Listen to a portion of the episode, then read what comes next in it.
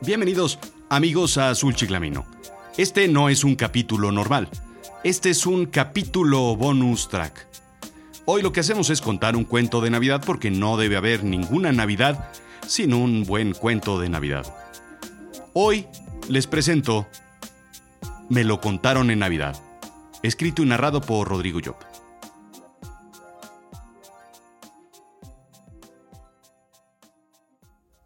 Llevo más de dos horas en el hospital y es un suplicio. Nadie viene a decirme qué pasa, nadie me informa nada. Las enfermeras se pasan de largo, los pasantes solamente corren de un lado a otro colgándose del cuello el estetoscopio y quitándoselo del cuello, como si fuera lo único que saben hacer, lo único que les enseñaron. Los doctores, vaya, los doctores ni se aparecen por aquí. La sala de emergencias es territorio perdido para ellos. Es demasiado vil esta tarea de reportar el estado de los pacientes a los familiares y amigos. Despreciables. ¿En dónde se perdió la parte humana de los doctores? Chale, ni porque es Navidad. Me pongo de pie de ambulo por el pasillo. Las luces parpadeantes del raquítico árbol de Navidad del pasillo me hacen recordar la llegada de la ambulancia. Me adentro en ellas. Imágenes, llantos, gente gritando, tumulto alrededor llega a mi mente en forma de nebulosos recuerdos. Los desagradables villancicos del sonido ambiental me regresan a la realidad, aquí al hospital. Me asomo hacia la parte de los cubículos cada vez que la puerta de aluminio se abre cuando un paciente es ingresado. El golpeteo de las sillas de ruedas y la camilla con la puerta de aluminio comienza a enloquecerme. Es una punzada como de un cincel casi perforando mis oídos. Mi migraña ha desaparecido. Tal vez toda esta situación me distrajo y me olvidé. Es extraño. Encontrarás compañías extraordinarias, decía. Fue lo que me dijo en la mañana la galleta china de la suerte. Ya no siento las agruras de la siracha del pollo agridulce que me comí. Volteo a ver a la gente a mi alrededor no hay compañía que merezca ser mínimamente extraordinaria, al menos aquí, en mi vida.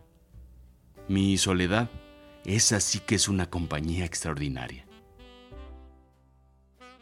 Me acerco a la máquina de café, arrastrando mis enormes botas negras con peluche blanco mientras me rasco el cuello. Esta barba de estopa me pica. Veo mi reflejo en la máquina, me veo ridículo. Me siento ridículo. El rojo nunca me sentó bien. ¿Qué pensarán los demás? Un Santa Claus en un hospital. Lo bueno es que no tengo yo que decirle a los niños que no me fastidien. Los padres se encargan de eso. Creo que ven mi traje sucio, la sombra de mi barba canosa a medio cortar, mi cinturón negro con la gran hebilla rota, mi hedora sucio, mi tufo a destilado de caña. Ellos se encargan de decirles que no se acerquen. No, ni siquiera ponen ron en esa botella, es destilado de caña. Es para lo que me alcanza. Es curioso cómo actúan. Me ven pero no fijan la mirada, se siguen de largo. Justo al pasar junto a mí, abrazan a sus hijos haciendo que miren hacia otro lado, como si fuera invisible, como si fuera transparente. ¿Qué? ¿Qué, qué, qué me ves? Ah, che gente. La gente se asusta. Echo las monedas a la máquina, aprieto el botón de café con azúcar. Nada. No sale nada. Golpeo la máquina, la jalo, la empujo, la meneo. La luz como que hace cortocircuito y la gente voltea. Che máquina. Ya se tragó mi lana. Así es que regreso a la silla donde estaba. No, no me gusta la Navidad, le digo a la señora que está en la hilera de sillas de enfrente. Ella me ignora. Sigue leyendo su revista, su TV y notas, instruyéndose. Sí, me siento ridículo, pero algo tengo que hacer, ¿no? Le digo en un tono altanero mientras meto la mano a la bolsa y saco del gran saco rojo de terciopelo una botella de destilado de caña.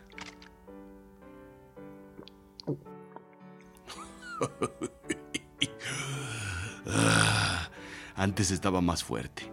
Ahora no más raspa. Y mientras guardo la botella, me dejo caer de bulto en la silla otra vez, en la sala de espera. Meto las manos a la otra bolsa para calentarla y ahora recuerdo. Saco una cartera rosa, desgastada, deshilachada. Trato de ser discreto y me giro para cubrirla mientras la abro y veo su contenido. Vacía. Vacía de lana, pues. Me lleva la ching. Digo en voz baja. Me carga la chinga. Credenciales, fotos, papeles, cosas que pues ni me sirven. Me la vuelvo a guardar. Deambulo por todos lados preguntándome. ¿Qué haces aquí? Ya llégale, vete. Pues si ya viste que se salvó, ¿para qué te quedas? Me repito en la mente una y otra y otra vez. Un vacío en el pecho me dice lo contrario, que me quede. Creo que es la conciencia, pero hace mucho que no estaba conmigo. Me abandonó hace... no sé, hace años. Te van a agarrar con la cartera en la bolsa, me dice la mente. Quédate, me dice esa fuerza que traigo atorada en el pecho. Ya estás aquí. No hay policías, es 24 de diciembre. ¿Quién te va a querer agarrar? Fue cuando salió el doctor. Finalmente un maldito doctor. ¿Quién viene con la niña de suéter rosa? Preguntó mientras hacía una pausa y pasaba hojas en el historial clínico. Mmm. Elisa, Elisa se llama la niña. Inmediatamente intenté acercarme y cuando estuve a punto de decir yo, un hombre me pasa casi atropellándome.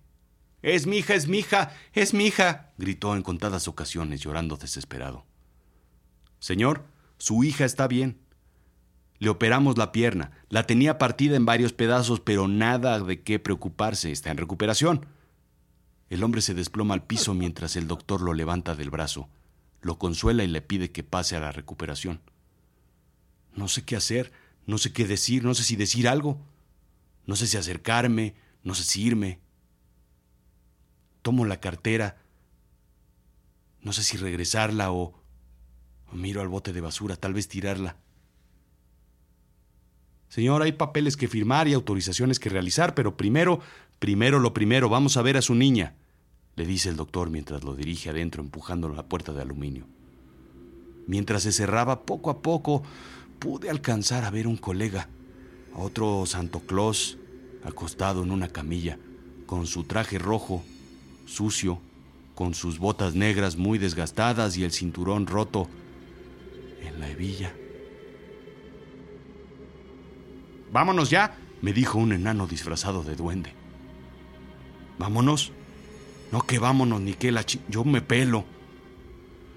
Ya fueron muchos años que estuviste en la calle de aquí para allá.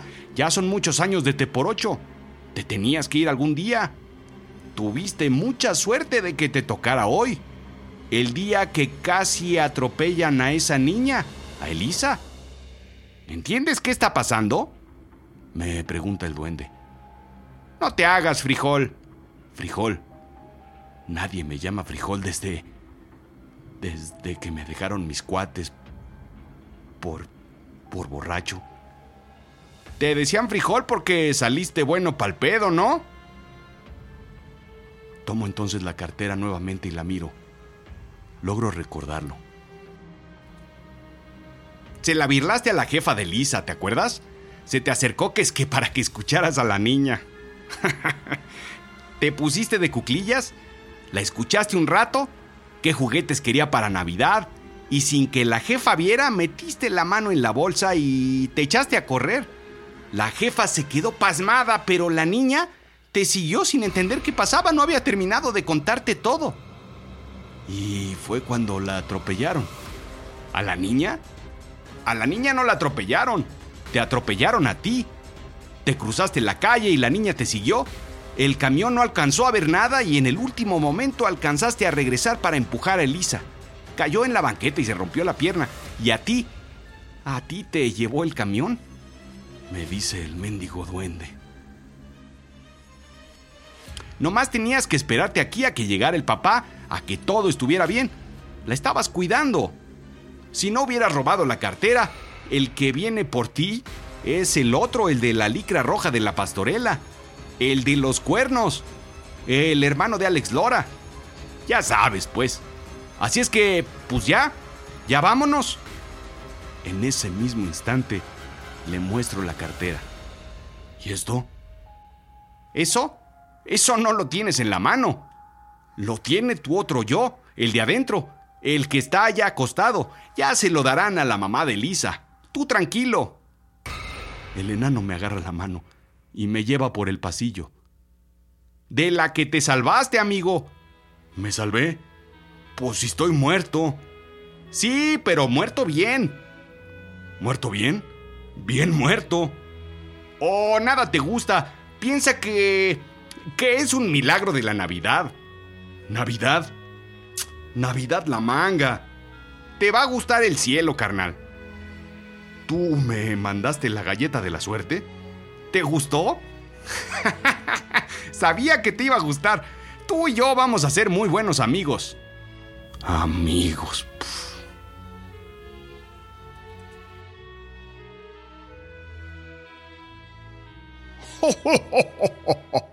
¡Feliz Navidad!